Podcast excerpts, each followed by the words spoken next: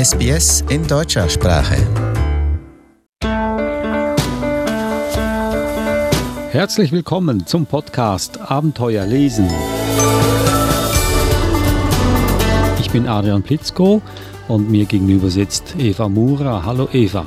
Hallo Adrian. Der Podcast ist ja ein Wegweiser für gute, spannende und lehrreiche Kinderbücher. Du verwendest viel Zeit, bringst viel Zeit dafür auf, die richtigen Bücher zu finden. Wir haben auch unsere Themen. Heute ist wieder ein Thema Bücher rund um die Welt und wir sind beim Buchstaben E angelangt. Darf ich mal raten, was für Länder das sind? E wie fällt mir nichts ein. Hilf Wirklich? Mir. Denkt man an Europa? Europa. Estland. Estland. Gut. Das ist schon mal richtig. Aber wir haben noch ein zweites Land. Noch ein zweites mhm. Land mit E. Also es ist kein Geografiespiel heute, sondern es ist wirklich ein Bücher-Podcast. Aber ich, ich, spiele gerne mit. E. Hm. Wechsel den Kontinent. Nach Amerika. Afrika. Afrika. In Afrika gibt es die Elfenbeinküste. Jetzt bist du richtig. Jetzt bin ich richtig. Also zwei gegensätzliche Länder, Estland und Elfenbeinküste. Heute das Thema im Podcast Abenteuer lesen.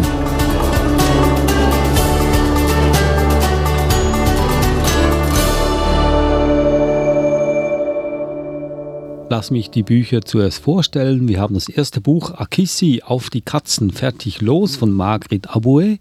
Das zweite Buch jeder macht Kunst auf seine Weise. Autor ist Kertu Silaste. Und das dritte Buch, Schneemann Ludwigs größtes Glück, Lelo Tungal, der Autor oder Autorin. Da bin ich jetzt überfordert, ob das Frauen oder Männer sind, also werden wir im Laufe des Gespräches herausfinden.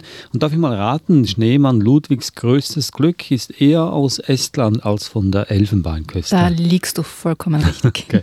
Und die anderen zwei Bücher sind in dem Fall ich würde sagen, vom Namen her, Kertusilaste, klingt auch eher nach Estland. Richtig. Und das erste Buch, Akissi auf die Katzen fertig los von Margret Aboué, ist von der Elfenbeinküste. Wie bist du auf dieses Buch gestoßen und warum? Naja, bei unserer Reise um die Welt hm, versuchen wir ja für jeden Buchstaben ein Land zu finden. Das heißt, ich schaue immer zuerst, welche Länder beginnen mit dem Buchstaben. Und da war die Elfenbeinküste gleich das Erste, was aufgeleuchtet hat sozusagen. Und dann bin ich auf die Suche gegangen nach Autoren oder Autorinnen aus dem Land. Und das war recht knifflig, muss ich sagen. Aber mir hat das Buch gut gefallen und deswegen habe ich es auch hier mitgebracht für den Podcast. Hm. Bevor wir zum Buch wirklich kommen, muss ich noch sagen, dass wir natürlich nur die Bücher vorstellen, die auch in die deutsche Sprache übersetzt worden sind. Ich bin mir sicher, es gibt auch hunderte Kinderbuchautoren in, an der Elfenbeinküste, aber solche, die dann in die deutsche Sprache übersetzt worden sind, eher weniger. Genau. Also, worum handelt es sich in diesem Buch? Also es geht um eine, eine Katzengeschichte sozusagen, aber das ist für mich jetzt nur der Aufhänger. Ich lese dann nachher ein bisschen was vor. Es ist ein Comicbuch. Die Autorin Marguerite Aboué ist an der Elfenbeinküste aufgewachsen, bevor sie nach Frankreich gekommen ist. Und was ich toll finde in diesem Buch, es geht um eine Katze, ganz klar, vom Titel her. Aber was in diesem Comic ganz, ganz toll herauskommt, ist einfach der, der andere Lebensstil oder die anderen Lebensumstände an der Elfenbeinküste. Ich denke mir, da kommt das wirklich ganz, ganz toll heraus und, und farbenprächtigst und einfach auch die unterschiedlichen Bedürfnisse oder Prioritäten im Leben kommen hier ganz toll raus ist ja noch nicht lange her, dass wir mit dem Reproduktverlag geredet haben. Dort ist das Buch erschienen mhm. und der Reproduktverlag ist bekannt für seine Comicsbücher und Graphic Novels. Ist dieses Buch auch ein, eher ein Comicsbuch? Ja, ja, Ach. ist wie eine, ein Comic oder Graphic Novel. Und lustigerweise habe ich äh, die Bücher für diesen Podcast schon vor langer, langer Zeit ausgesucht, noch lange bevor wir mit dem Reproduktverlag gesprochen haben. Oh je, dann musstest du warten, bis endlich, endlich der Buchstabe ja, e bis endlich E kommt. Gut, also dann hat das Buch eigentlich eher, das klingt jetzt wahrscheinlich sehr bewertend, also einen höheren Wert in dem Sinn, du hättest eh irgendwann mal das Buch vorgestellt, hätte sich die Situation ergeben, nicht nur, weil es jetzt zufällig der Buchstaben E ist. Ja, also ich mache okay. das ganz oft. Also ich habe ganz viele Bücher oder Buchstaben schon vorbereitet, weil mir die Bücher so wahnsinnig gut gefallen haben. Das heißt, wir müssen nur warten, bis der Buchstabe kommt. Mhm. Ich lese einfach ein Stückchen vor, dann wird ein bisschen klarer. Natürlich sieht man die Bilder nicht, was bei einem Comic ja, ja wichtig das, ist. Das Ausschlaggebende ist. Ansonsten wäre es ja kein Comics. genau. Aber ich versuche mein Bestes. Akisi, bring den Fisch hier zur Mama von Mayo. Wo wohnt sie denn, Mama? Und auf diesem Bild sieht man eben quasi die Hütte, ähm, in der Akisi lebt und sie spielt heraus äh, quasi vor dem Haus und die Mama gibt es einen, einen Sack mit einem Fisch in die Hand. Ja, es ist schon einmal ganz, ganz deutlich, dass es nicht in Europa spielt. Einfach von den, von den Lebensumständen her. Gleich um die Ecke. Du kennst doch das blaue Haus am Eingang zum Markt. Da links in die Gasse. Blaues Haus links. Hm. Und da ist eine Frau, die Krapfen verkauft. Du gehst in die Straße gegenüber. Da ist dann der Laden vom Schneider. Hm, Krapfen, Schneider. Tante Victor wohnt gleich nebenan. Oder du fragst den Schneider, der kennt sie. Hast du alles verstanden? Äh, ich glaube schon, Mama. Akisi, der Fisch. Also Akisi läuft los, damit sie ja nicht vergisst, wo sie hin muss und vergisst den Fisch. Aber Gott sei Dank, die Mama erinnert sie und sie kommt nochmal zurück, um den Fisch abzuholen. Blaues Haus, Schneckenverkäuferin, Laden vom Krapfenschneider. Warum werde ich immer geschickt, wenn es kompliziert wird? Hm. Ah, juhu, das blaue Haus. So, jetzt muss ich links am blauen Haus vorbei. Vielleicht gibt mir die Krapfenfrau ja einen. Hier müsste es sein. Hm. Da ist aber niemand. Vielleicht bin ich ja falsch gelaufen. Also was man auf den, auf den Bildern sieht, was ich jetzt natürlich nicht, nicht lesen kann sozusagen, ist einfach auch die ganze Lebensszenerie in dieser Stadt an der Elfenbeinküste. Also es geht auf der Straße, es gibt keinen, keinen Asphalt oder keine Straßen so, wie wir es von, von Australien oder Europa kennen, sondern es ist einfach ja, Erde. Oder ähm, es ist ganz normal, dass alle Kinder getragen werden ja, mit einem Tuch am Rücken. Oder dass Fußgänger, Motorradfahrer, Tiere alle gemeinsam auf der Straße durcheinander laufen und, und fahren. Ja? Also es ist ein bisschen chaotisch auf den, auf den Bildern. Das Leben wird einfach so gezeichnet, wie es auch ist. Also man sieht auch zum Beispiel die Tiere, die in den Mülltonnen sich das, das Fressen rausholen, sozusagen von den alten Dosen. Oder die Straßenverkäufer, die jetzt auf der Straße ihre Waren feil bieten, was man bei uns ja auch nicht kennt, ja, dass an, an der ganzen Straße entlang kleine Tischchen stehen und, und Leute einfach Sachen verkaufen, ähm, die sie selbst gemacht haben. Oder auch die Häuser, die man sieht, sind ganz anders, als wie es jetzt hier in Australien oder auch in Europa gewohnt sind. Also durch diesen, durch diesen Comic und durch die Geschichte kriegt man auch ein Gefühl dafür, wie es an der Elfenbeinküste ist, wie das Leben sich dort abspielt.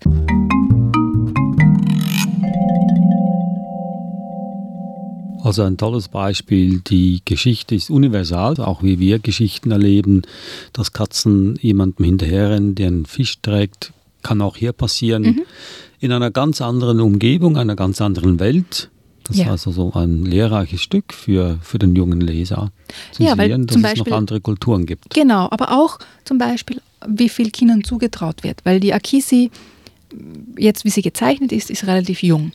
Ja? Aber es wird ihr zugetraut, quasi durch die halbe Stadt zu marschieren, um diesen Fisch auszuliefern. Das wäre jetzt zum Beispiel ein traumhaftes Abenteuer für mich, wenn ich Kind wäre und hier in der westlichen Welt, wahrscheinlich mittlerweile auch in Europa, in einer Großstadt aufwachse und behütet werde. Mhm kaum einen Schritt alleine unternehmen darf über die Straße oder, oder in einem anderen Stadtteil, schon gar nicht.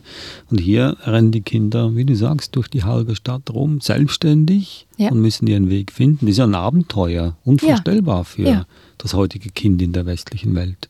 Genau deswegen habe ich dieses Buch auch ausgesucht, mhm. weil es einfach wirklich zeigt, wie unterschiedlich ähm, die Vorstellungen, was ein Kind machen kann oder machen darf, sind, ja, oder was ein Kind tun soll für die Familie zum Beispiel, ja, weil es erledigt ja einen Dienst für die Familie, eben diesen Fisch zu überbringen. Und wenn du dir vorstellst, hier jetzt zum Beispiel in Australien, wenn ich jetzt meine Kinder losschicke, ähm, um ein, zwei Kilometer irgendwo hinzulaufen, um was vorbeizubringen, da würden mich hier alle ja ganz, ganz schräg anschauen, ja, wenn ich das mache. Auf alle Fälle. Hm. nehmen wir an, ich bin Vater eines kleinen Mädchens und ich behüte mein Mädchen, ich lasse es nicht alleine auf die Straße. Ich würde ihr dieses Buch nicht zum Lesen geben, damit sie nicht auf dumme Gedanken kommt. also ich denke mir, das wäre doch, wenn du jetzt der Vater wärst, wäre doch, doch toll, darüber nachzudenken, ähm, ob du deiner Tochter nicht auch mehr zutrauen könntest. Ja, wahrscheinlich nicht, weil äh, wenn ich in so einem Umfeld aufwachse, als Vater mit meinem Kind aufwachse, äh, in dem alle anderen auch sehr beängstigend sind über die, was so passiert in dieser Welt und dass man, dass Kinder schutzlos ausgeliefert sind ähm, den wilden äh, Begebenheiten einer Großstadt, würde ich mich wohl kaum von diesem Buch überzeugen lassen. Nein, das wäre für mich abschreckend wahrscheinlich. Ja, selbst wenn es abschreckend ist, ist es, denke ich mir, immer gut, über den Tellerrand hinauszuschauen. Ja, und da, da stimme okay, ich mit dir überein. Vielleicht aber, ist das anderswo so. Aber wenn ich so ein Vater bin, nicht. wenn ich so ein Vater bin, wie ich jetzt äh, das hier bebildere, gucke ich nicht über den Tellerrand. Ah, ich glaube, ganz wenige Väter sich die Bücher so genau anschauen. bevor sie es den Das ist mal geben. ein Vorteil. Und vielleicht wäre das gut, wenn man dieses Buch einfach verschenkt, als, ja. als Paten, Onkel oder Tante. Zum Beispiel. Verschenkt mhm. und so tut, als ob das ein harmloses Buch ist. Aber es bewegt das Kind, bringt es auf dumme Gedanken. Nein, nicht auf dumme Gedanken. Ich, bin, ich stimme da mit dir überein. Ich finde auch, dass Kinder ähm, mehr gefordert werden sollten, in dem Sinne, dass sie, so bin auch ich aufgewachsen, ich nehme an, du auch, ja. dass wir alleine losgezogen sind und auch entsprechend dann natürlich erzogen wurden, dass wir nicht auf alles sofort reagieren müssen, wenn jemand anhält und dir ein äh, Bonbon anbietet, wegrennen oder die mhm. Polizei rufen. Oder es gab bestimmte Stellen im Dorf oder in der Kleinstadt, in der ich aufgewachsen bin, da durften wir einfach nicht hin, weil es hieß, da ist der böse Mann. Mhm. Da sind wir nicht hingegangen. Ja. Ja, das, also wir sind auch so aufgewachsen, dass wir in den Ferien zum Beispiel, wir sind in der Früh aus dem Haus und sind am Abend hm. zurückgekommen ähm, und waren mit einer Gruppe von Kindern unterwegs. Auch auf, auf wo wir heute sagen würden, viel zu gefährlich. Wir sind ja durch die Felder gestreift. Ja. Natürlich aus heutiger Sicht würde ich sagen, boah, ist das gefährlich, ja. Was ist, wenn der Bauer kommt und, und zum Dreschen anfängt zum Beispiel, ja? Oder nebenan wurden neue Häuser gebaut. Wir sind natürlich auf den Erdhügeln herum getobt, ja, wo man heute sagt, oh, um Gottes Willen, was ist, wenn einer in die Baugrube fällt oder so, ja. Aber wir haben als Kindergruppe aufeinander aufgepasst und waren gemeinsam unterwegs. Und das war von fünf, sechs Jahren an. Ja. Ähm, das kenne ich von hier überhaupt nicht. Nein, meine Unfälle und Verbrechen hat es schon immer gegeben, auch zu unserer Kindeszeit. Nur kam es weniger vor, mit mehr Menschen auf dieser Welt. Wir haben uns ja verdoppelt in den letzten 40 Jahren oder verdreifacht fast. Nein, verdoppelt äh, kommt es halt öfters vor. Man muss es nur einmal in der Zeitung lesen, dass ein kleines Mädchen oder Junge entführt wurde dann äh, ist es schon Grund genug, sein eigenes Kind zu Hause einzuschließen. Ja, es wird, wird immer vorsichtiger gehandhabt. Ja, ja. ja. Also Akisi auf die Katzen fertig los, hilft auch dem Kind, zeigt dem Kind auch, wie man sich durchschlägt als kleines Mädchen oder kleines Kind in einer Großstadt. Ja, und auch ist ja nicht dass so, dass man, man selbstständig sein kann. Ja, dass man das Kind einfach jetzt schutzlos ausliefert, Nein. dem Dschungel der Großstadt, Nein. sondern es ist auch ein Wegweiser dafür, wie man sich in der Großstadt zurechtfindet. Ja, schönes Buch. Ja, und ganz toll gezeichnet. Ich finde auch die Akisi, die ist so, äh, also es ist nicht, dass sie begeistert wäre, diesen Fisch mit sich zu schleppen und zu überbringen. Ja? Also sie macht eher so, muss ich das jetzt machen? ich finde die Zeichnungen einfach ganz, ganz genial gelungen. Noch eine letzte Frage. In der Beschreibung heißt es, äh, dass die sozialen Probleme in dieser Geschichte nicht verheimlicht werden. Waren das, das die sozialen Probleme, so wie du das beschildert hast, wie die Stadt aufgebaut ist, wie die Menschen sind? Sind das die sozialen ja. Probleme, so die. Armut mehr oder weniger? Ja, ja? okay. Dann gehen wir zum nächsten Buch. Mhm. Und das, das war die Elfenbeinküste. Ja. Toll.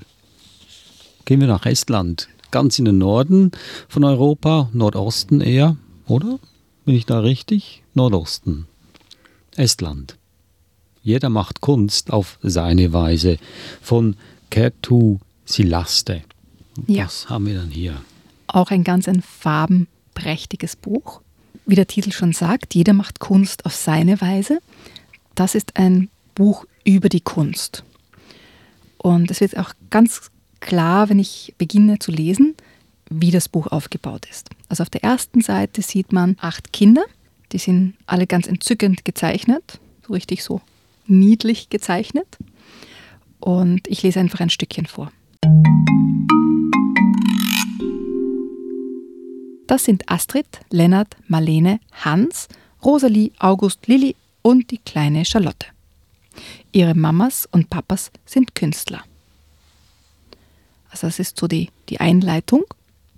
Und jedes Elternpaar oder jede Mama, jeder Papa, die hier Künstler sind, werden vorgestellt und erklären sozusagen ihre Kunst. Und dann auf der nächsten Seite sieht man sozusagen, wie die Kinder diese Kunst machen. Astrids Papa ist Maler. Auf seinen Bildern sieht man keine Dinge, die man wiedererkennen würde. Abstrakte Kunst. Sie stellt alles und nichts dar, sagt ihr Papa. Astrids Mama zeichnet die ganze Zeit. Wind und Regen und Hundehaare von ganz nah.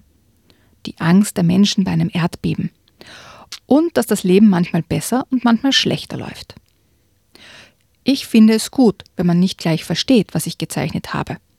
Es ist auch prima, wenn jeder im Bild andere Dinge sieht, erklärt ihre Mama.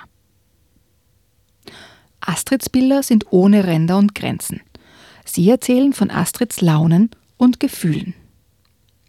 Und so geht das Buch weiter, dass eben ganz unterschiedliche Kunststile und Kunstrichtungen vorgestellt werden. Zum Beispiel Lennarts Papa ist Bildhauer oder es gibt auch Fotografen und es gibt eine Kunsthistorikerin und so weiter. Also ganz unterschiedliche Kunstformen werden vorgestellt, auch mit quasi mit fast wie Foto, mit, mit ja, Fotos.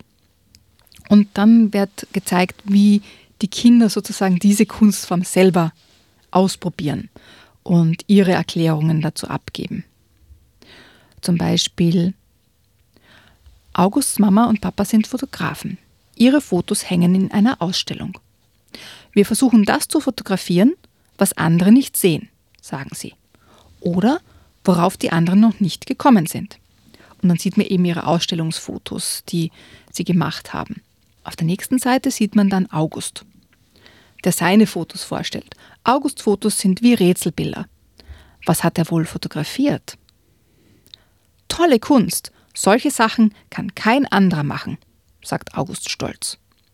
Und er hat ganz, ja, ganz andere Fotos gemacht als seine Mama und sein Papa.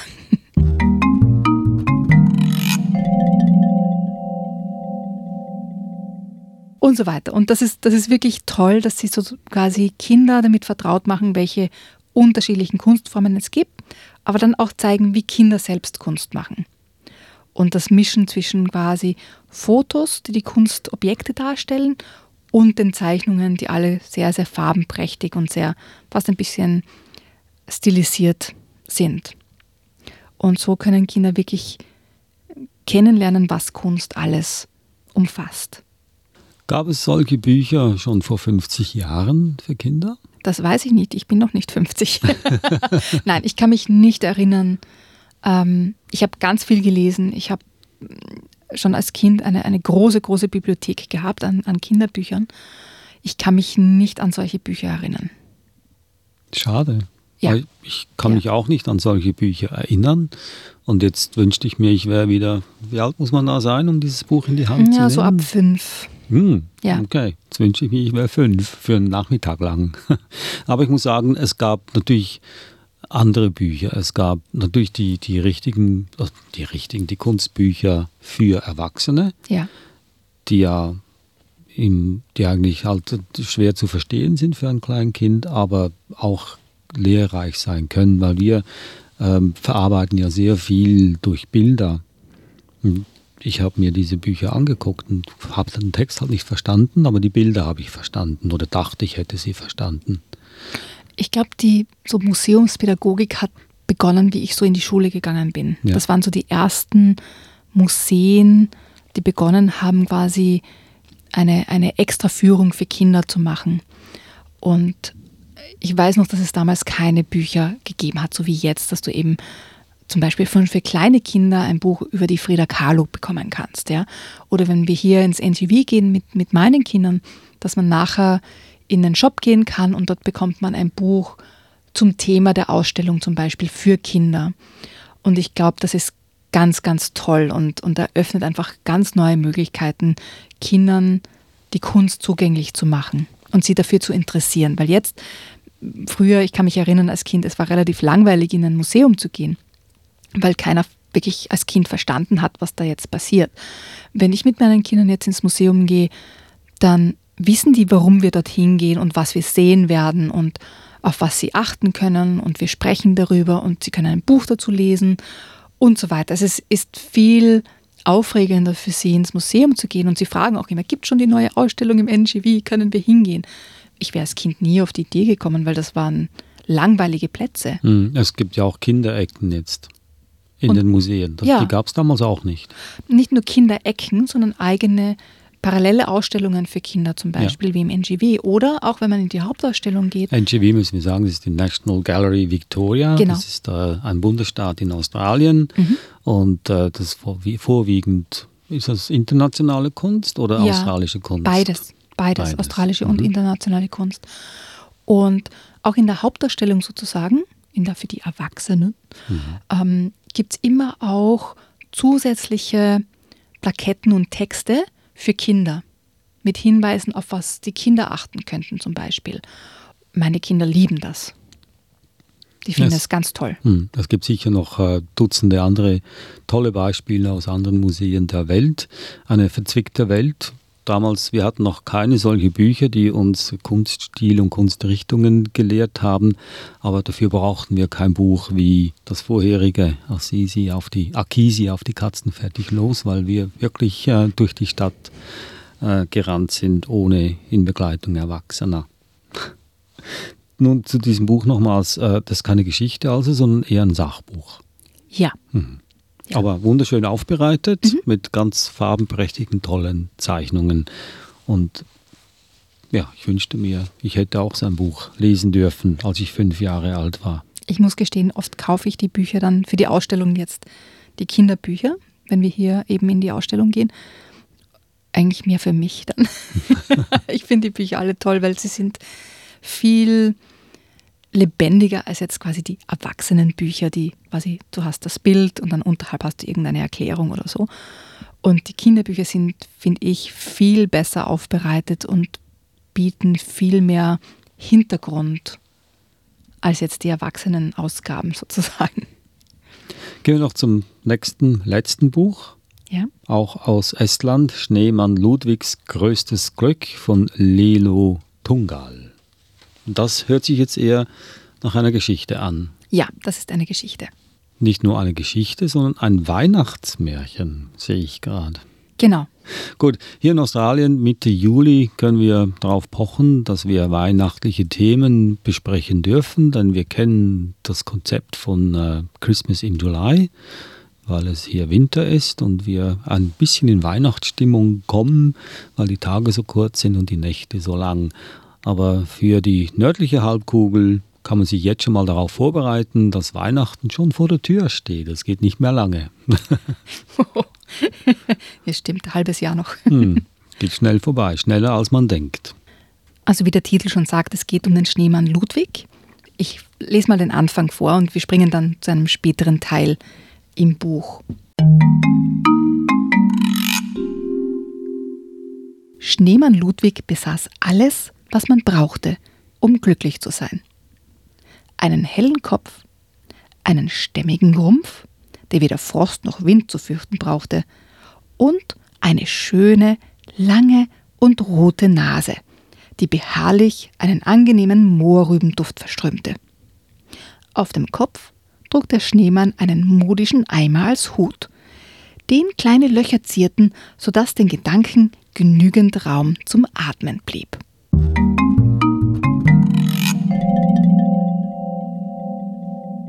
Und die Illustrationen dazu sind einfach total gelungen, finde ich. Also man sieht den Schneemann natürlich, wie er hier lächelt und quasi in die Schneelandschaft blickt und die Vögel, die um ihn herum sausen und Rehe und es ist wirklich idyllisch. Also wenn man ein bisschen Sehnsucht nach Winter- und Weihnachtszeit hat, ist das das ideale Buch. Also der Schneemann Ludwig ist eigentlich recht glücklich, aber da gibt es ein Problem. Er wäre so gern einmal dabei, Weihnachten zu feiern und einen Weihnachtsbaum zu sehen. Das Problem, kannst du dir vorstellen? Was könnte das Problem sein? Ähm, er kann natürlich nicht ins Haus hineingehen und Genau. ähm, wenn man noch so ganz traditionell echte Kerzen hat am Weihnachtsbaum, wird es ein bisschen zu warm für ihn. Genau, er Ja. würde schmelzen. Ja. Ich springe jetzt zu einer späteren Stelle. Im Also schon geschmolzen ist. Nein, das wäre ja traurig. Ja. Also er wird nicht schmelzen. Normalerweise verrätst du ja nie, was in der Geschichte passiert, aber jetzt hast du es mal verraten. Oh je. Das war jetzt eine Falle, in die du mich Ja, gelockt hast. Daraufhin teilte der Schneemann sein Leid mit den Meisen, auch wenn er wusste, dass ihm die kleinen Vögel wohl kaum helfen konnten. Aber wie ein Sprichwort zu Recht sagt, geteiltes Leid ist halbes Leid. Die Meisen kannten nämlich den Oberwichtel Patrick sehr gut, der neben vielen anderen Dingen auch zaubern konnte. Patrick hörte sich den Kummer des Schneemanns an, dachte ein wenig nach und fragte, wäre es auch schön für dich, wenn du nur einen Abend in der Stube verbringen könntest? Natürlich, bekräftigte Ludwig. Mir würde schon eine halbe Stunde reichen.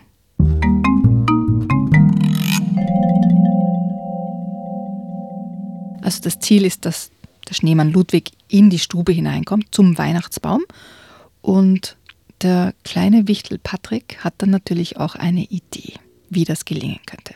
Und diese Idee verrätst du uns natürlich nicht. Nein, Hm. aber sie ist entzückend. Ja? Ja, er schmilzt nicht. Ja, Keine das, das wissen wir schon. Ja, ja. Also es geht gut aus. Ja, okay. Da machen alle Fenster auf oder der, der Weihnachtsbaum wird nach draußen gestellt. Nein, diesmal, diesmal tappe ich nicht in deine Falle. Gut, also eine Abenteuergeschichte, kann man ja, sagen. eine Schneemann-Abenteuergeschichte. Schneemann Abenteuer, Ja. Mhm. Weihnachtsgeschichte. Weil Weihnachtsgeschichten, das, ist- das, die haben immer sowas an sich. Ähm, ich glaube, die, die verstecken sich alle unter diesem äh, wohlwollenden Kleid vom Thema Weihnachten. Weihnachten erlaubt alles. Ich sehe nicht immer, dass Weihnachtsgeschichten einen pädagogischen Wert haben. Nicht, dass jede Geschichte einen pädagogischen Wert haben muss, aber ich glaube, da, da drücken viele Verleger beide Augen zu, wenn es um Weihnachtsbücher, Weihnachtsgeschichten geht. Ich denke ganz, ganz viele Weihnachtsbücher haben so etwas Magisches an sich. Also es geht um Zauberei oder etwas, Ja, ein. Wunder, das passiert, eine Stimmung, die erzeugt wird. Aber es geht auch meistens um irgendwie Freundschaft, einander helfen, teilen, um diese Dinge. Also sie haben schon auch, So christliche Eigenschaften. ich würde eher sagen, Werte. menschliche Werte und Eigenschaften. Mhm. Also ich denke mal, das ist in ganz vielen Weihnachtsbüchern so, auch in anderen Büchern. Ich denke mal, Bücher sind, sind Geschichten. Und Menschen aller Kulturen, aller Zeitalter haben sich Geschichten erzählt und wir schreiben sie halt nieder. Aber es sind Geschichten und in Geschichten geht es auch immer darum, etwas zu lernen oder zu erleben oder oft auch etwas weiterzutragen sozusagen. Und wenn es dabei um Freundschaft und um Teilen und um Helfen geht, das ist wunderschön, oder? Ja, eigentlich schon. Habe ich dich überzeugt? Ja, hast du. Gut. Ja. Aber ich, ich finde diese Geschichte finde ich, finde ich aufregend, weil es ist eine schöne Idee, dass der Weihnachtsmann einen Wunsch hat und den versuchen dann seine Freunde zu erfüllen für ihn. Mhm. Und scheinbar klappt es ja Ja, natürlich. auf eine ganz entzückende Art und Weise. Die meisten, die meisten Bücher gehen ja Gott sei Dank gut aus. Mhm. Aber das wäre doch jetzt schön, wenn man wüsste, wie, wie man das macht. Als Stütze, als Hilfe für Mhm. solche, die das auch gerne machen Mhm. würden. Ja, ich sag's dir trotzdem nicht. Okay, eine Geschichte aus Estland, Schneemann Ludwigs größtes Glück von Lelo Tungal. Da wissen wir noch nicht, ob es ein Mann oder eine Frau ist. Ich weiß es schon. Du hast herausgefunden in der Zwischenzeit. Okay, spielt ja keine Rolle, aber vom Namen her, weil es so exotisch klingt für uns, ist ich. Eine Frau. Eine Frau, gut. Im Verlag Kollakub erschienen. Das Buch davor hieß Jeder macht Kunst auf seine Weise von Kertu Silaste, ebenfalls aus Estland, auch im Kollakub Verlag erschienen. Und hier handelt es sich um eine, Eine Autorin Eine und Autorin. Illustratorin. Und das erste Buch hieß Akissi, auf die Katzen fertig los von Margrit Aboe im Reprodukt Verlag erschienen. Und dieses Buch stammt aus der, von der Elfenbeinküste. Und wir hatten heute drei Autorinnen. Drei Autorinnen aus zwei ganz verschiedenen Ländern. Und das war auch schon unser Podcast Abenteuer Lesen, unsere Reise um die Welt, die uns nach Estland und an die Elfenbeinküste geführt hat. Besten Dank, Eva. Es war mir eine Freude. wir hören uns wieder beim nächsten Mal mit einem ganz spannenden Thema, das wir noch nicht verraten, aber alle Themen, die wir haben, sind immer spannend. Ich bin Arian Blitzko und sage Tschüss, Eva. Servus, Adrian.